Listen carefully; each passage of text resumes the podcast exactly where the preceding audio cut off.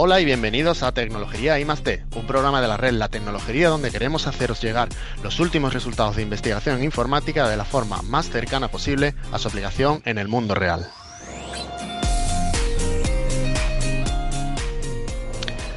Os habla José María García, profesor de la Escuela de Informática de la Universidad de Sevilla.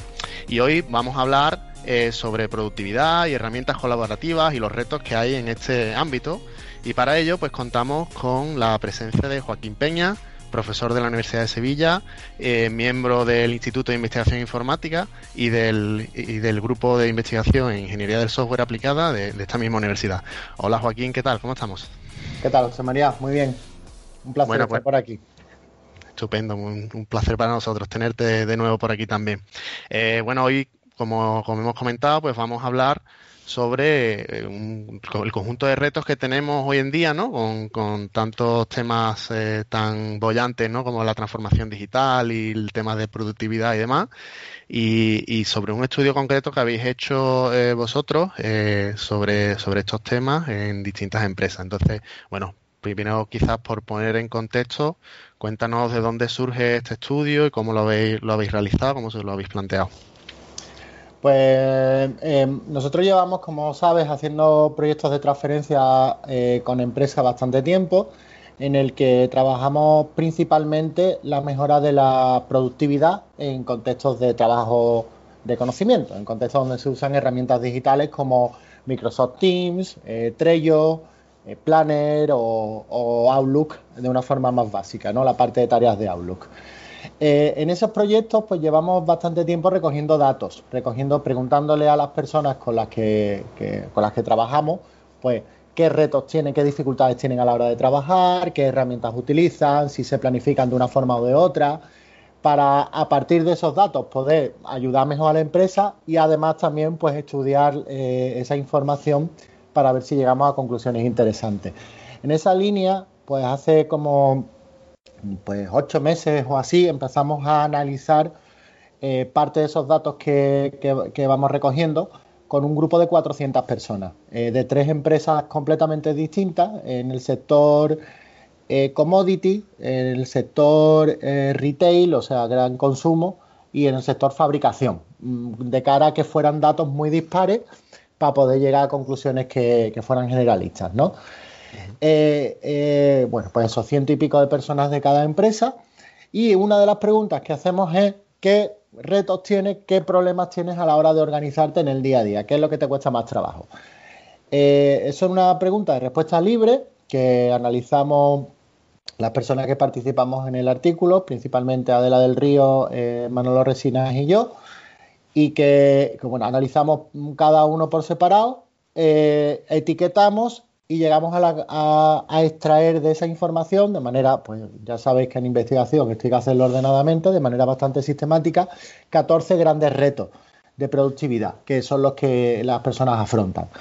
Y bueno, ese es uno de los principales resultados de este artículo de investigación que hemos publicado, eh, ha sido aceptado en una conferencia, bueno, desde el punto de vista de la gente que no se dedica a investigación, de bastante relevante, ¿vale? En el top, eh, en este tipo de cosas. Y, bueno, pues en ese, en ese artículo pues detectamos los 14 retos principales que hay ahora mismo en contextos digitales, en contextos donde se usan herramientas colaborativas, como, como decía, como puede ser Microsoft Teams, Trello, Planner, etcétera, y que nos arrojan luz de qué es lo que está pasando y hasta qué punto realmente nos sabemos organizar y sabemos sacarle partido a estas herramientas, porque ahora cuando veamos los retos vais a ver que que queda trabajo por hacer y que se le puede sacar muchísimo más jugo a estas cosas. Muy bien, y bueno, precisamente eso, ¿cuáles son esos retos principales que habéis encontrado ahí o, esos, o los grandes grupos de, retos quizá que, que, se enfrentan, ¿no? O que nos dificultan ser productivos? Bueno, pues eh, son 14, son 14, 14 quejas, podríamos decir, porque al final cuando tú le preguntas a alguien, oye, eh, tú a la hora de trabajar, ¿Qué dificultades tiene? Pues la gente se queja, dice, no, porque mi jefe o esto o lo otro, bueno.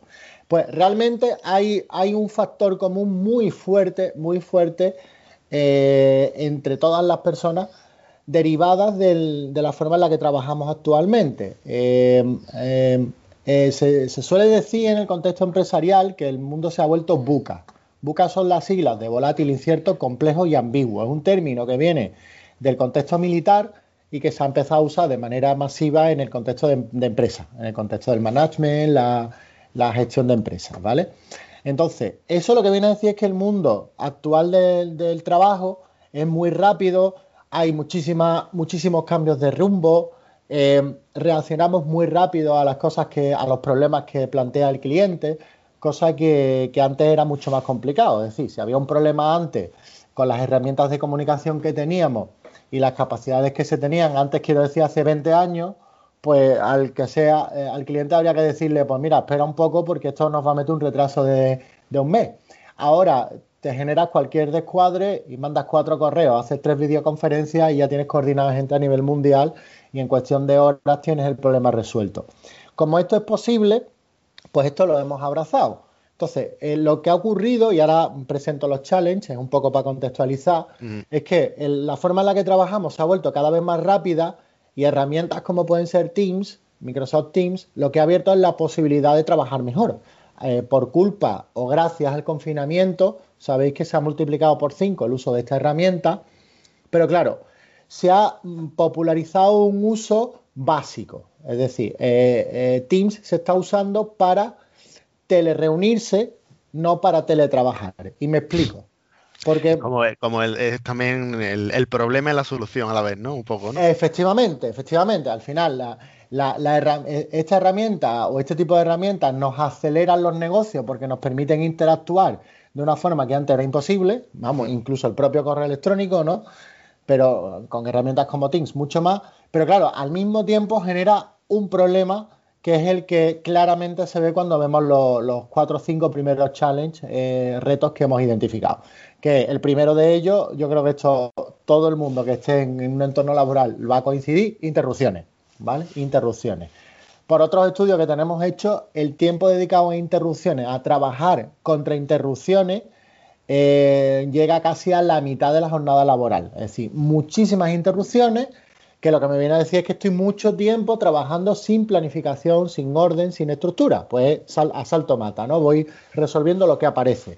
Esto es genial porque permite resolver problemas que antes pues no podía resolver, porque puedo coordinar a un montón de gente de distintas empresas con esas telereuniones o esos telemensajes, pero claro, eso genera un reto por otro lado porque no te queda tiempo para trabajar de manera organizada. Y esos son los cuatro o cinco siguientes challenge, retos que hemos identificado en el artículo. El siguiente sería problemas para priorizar o, para saber claramente cuáles son mis objetivos como, como miembro de un equipo de trabajo el siguiente reto, o sea, el primero era interrupciones, segundo, priorización objetivos, tercero, organización, o sea, coordinación del trabajo, coordinación organizacional entre las distintas personas de un equipo, y el cuarto es planificación del trabajo, gestión de tareas. Entonces, si os fijáis, bueno, eh, sigue, si queréis, hago el listado completo y hago el diagnóstico después, ¿no? Después, sobrecarga de trabajo, falta de conocimiento en cómo resolver los problemas. Claro, hay, hay eh, en el contexto actual las cosas van tan rápido que aparecen problemas nuevos que hay que aprender a solucionarlos sobre la marcha. Gestión de correo electrónico, volatilidad de, los planes, o sea, digo una cosa hoy y mañana pienso otra. Eh, ser capaces de concentrarse o enfocarse sin distracciones, muy alineado con el tema de interrupciones. Eh, la burocracia, que es de, eh, pues, mm, procesos de negocio demasiado estrictos que no se adaptan a la realidad. Las reuniones, que es otra de las quejas también bastante frecuentes. Problemas con el software. Problemas de motivación. Y por último, eh, sobrecarga de información. Estos, últimos son los que menor frecuencia tienen, los que menos aparecen. Pero yo creo, yo creo que, como tú bien decías, José Mari, el problema y la solución están completamente integrados.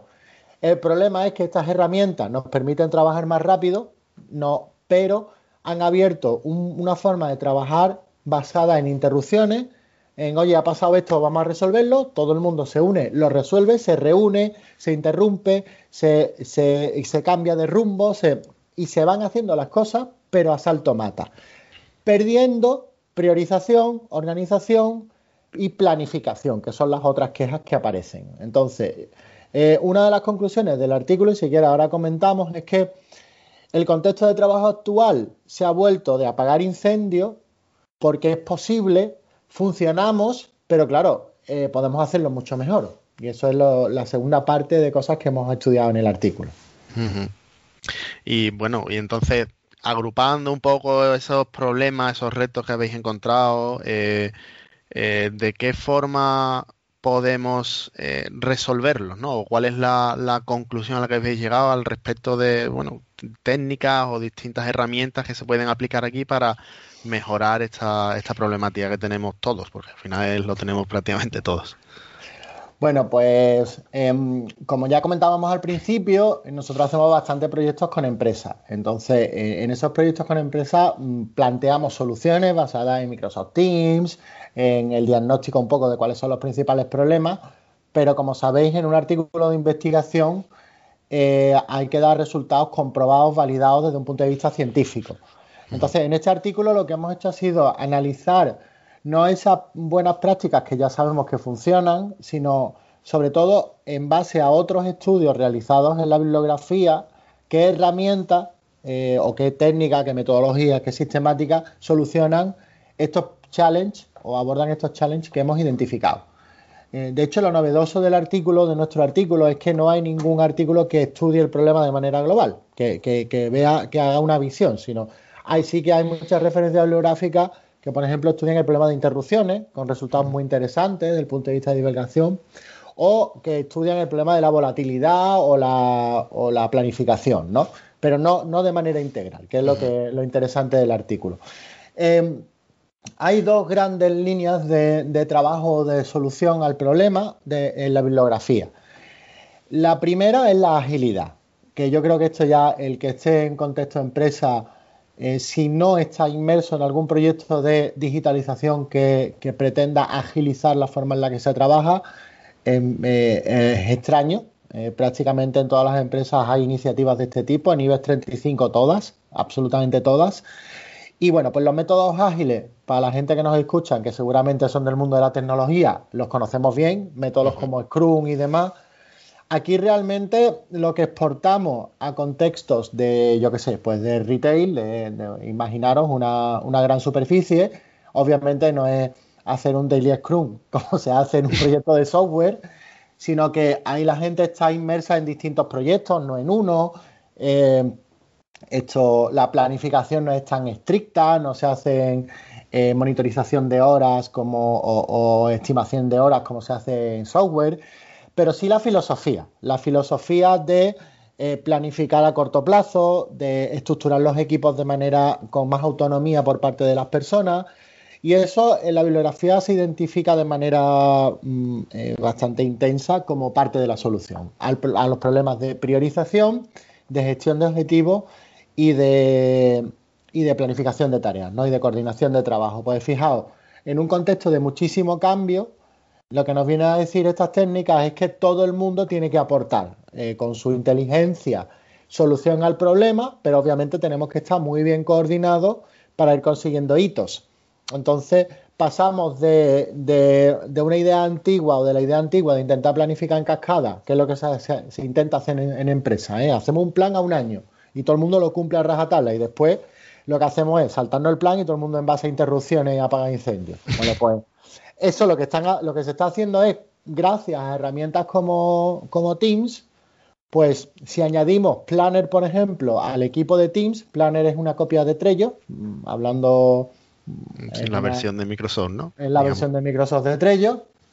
Entonces, si añadimos, por ejemplo, Planner, y ya sabéis, los que somos de tecnología, cómo manejar un planner para, para hacer una planificación tipo Agile, pues dotamos a la eh, empezamos a usar la herramienta de forma que salimos de la telereunión y empezamos a hacer más teletrabajo, ¿vale? Pero claro, hay que añadir ahí sistemática de trabajo, hay que añadir reuniones de planificación, hitos a corto plazo y unas nuevas dinámicas de trabajo que implican planificación de trabajo, marcar objetivos con esas herramientas donde tenemos los, objetivos, las tareas y demás. Y eh, también, también pues unas dinámicas de reuniones de planificación, de retrospectivas y demás. Entonces, digamos que en el artículo al final lo que acabamos identificando es que estas herramientas se están, bueno, no es directamente en el artículo, podríamos sacar la conclusión de que las herramientas se están infrautilizando y que hay que darle una vuelta de rosca, ¿no? Eh, poner más piezas, como Planner, por ejemplo, y además meterle metodología por encima que haga que trabajemos de forma más potente.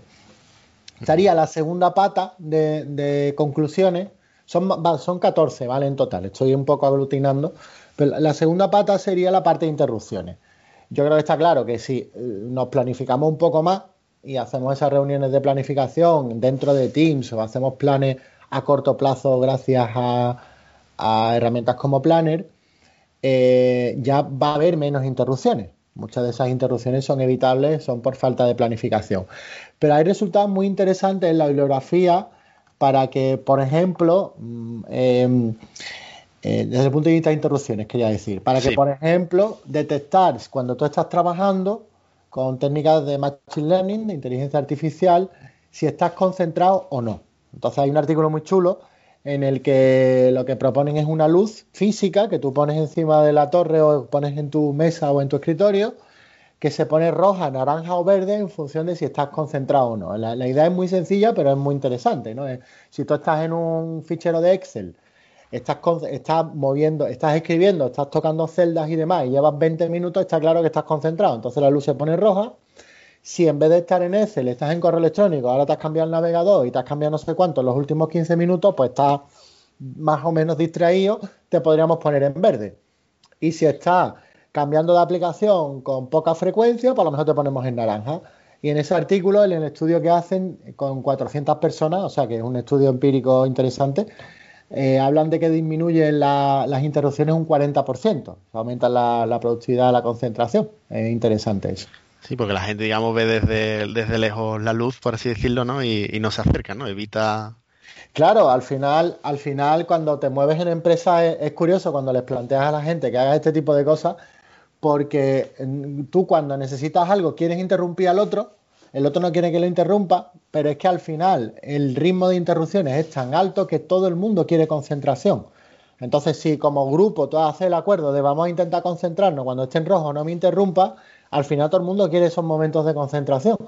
y, automáticamente se empiezan a respetar esas burbujas de, de trabajo concentrado y demás. Es, interesante, curioso. Sí, bueno, no sé la, aplicación en el mundo hoy por hoy, ¿no? Con, tanto teletrabajo, habría que darle una vuelta de tuerca, pero, pero sí, sin duda es, interesante. Mm.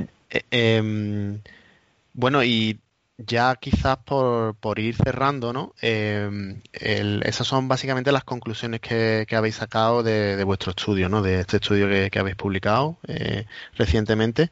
Eh, pero ¿hacia dónde vamos, ¿no? A partir de ahora, ¿Qué, ¿de qué forma, concretamente en vuestra investigación, de qué forma pensáis que, podéis seguir trabajando en estos temas, en buscar soluciones a estos retos importantes en, la productividad eh, en las empresas?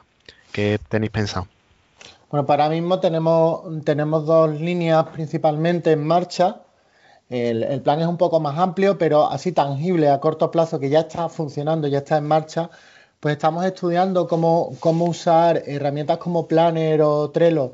Son herramientas muy flexibles que me permiten eh, modelar la realidad de mil formas distintas. Pues ya sabéis que al final pues tú usas los buckets, las tarjetas como quieres pues, las etiquetas y los checklists que tienes internamente. Entonces ahí estamos trabajando en ver cómo eh, dar estructura, dar pautas para, usar las herramientas de forma más potente en función de los casos de uso que hay en, que tiene eh, los usuarios. ¿no?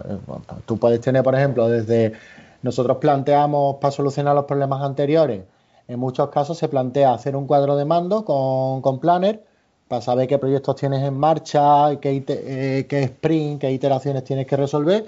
Y después, por otro lado, otro planner para resolver la parte de gestión operativa, de tareas a realizar y demás, ¿no? Bueno, pues ahí ya tienes dos estructuras completamente distintas de planes. Bueno, pues en eso estamos trabajando ya, incluso se ha enviado ya un artículo que, es bastante interesante, si, eh, que os contaremos si, cuando esté publicado y otra línea, otra línea eh, en la que estamos trabajando, que ya está en marcha, eh, recientemente hemos arrancado dos proyectos. Bueno, hay uno que está prácticamente eh, justo he colgado antes de empezar la, entrevista esta. Información de última hora.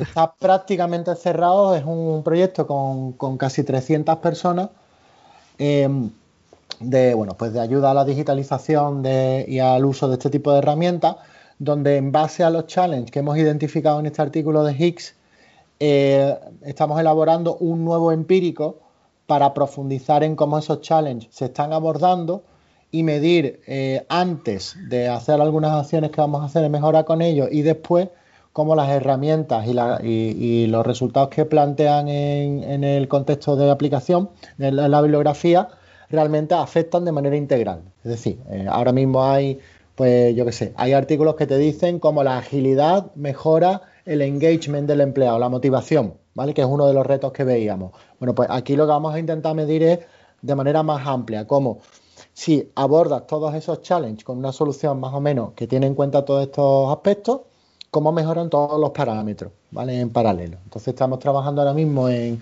el diseño del empírico, ya está planteado con, con, la empresa y si Dios quiere todo encaja, pues es un proyecto a un año vista, eh, es un proyecto bastante ambicioso y extenso pero esa es otra de las líneas que tenemos en marcha, ver cómo estos challenges se pueden resolver de manera integral con las herramientas actuales. Aún así, como ya te digo, eh, ahora tenemos otro proyecto un poco más pequeño que, consiste en un par de meses donde lo que estamos aplicando son soluciones ya concretas de, estos challenges y, y, las cosas que tenemos de resultados anteriores para mejora de productividad, utilización de herramientas y demás. O sea que seguimos trabajando intensamente. Muy bien, pues nada, desde luego nos emplazamos para próximas temporadas para conocer más sobre esos resultados muy interesantes que nos sirven a todos en todos los ámbitos, en muchos tipos de, empresas, muchos tipos de trabajo. Así que nada, simplemente darte las gracias de nuevo, Joaquín, por, por habernos contado esta, este trabajo tan interesante que estáis realizando. Muchas gracias, Semari. A vosotros. Pues nada, ya simplemente para cerrar, si queréis contactar con nosotros, ya sabéis que podéis hacerlo por correo en hola.tecnologería.com, en Twitter y Facebook buscándonos como Tecnologería, en la web tecnologería.com o suscribiros en ebooks, iTunes o YouTube para ponernos cualquier mensaje. Queremos por último agradecer a la Universidad de Sevilla el soporte que nos ha dado para grabar este programa a través del sexto plan propio de investigación.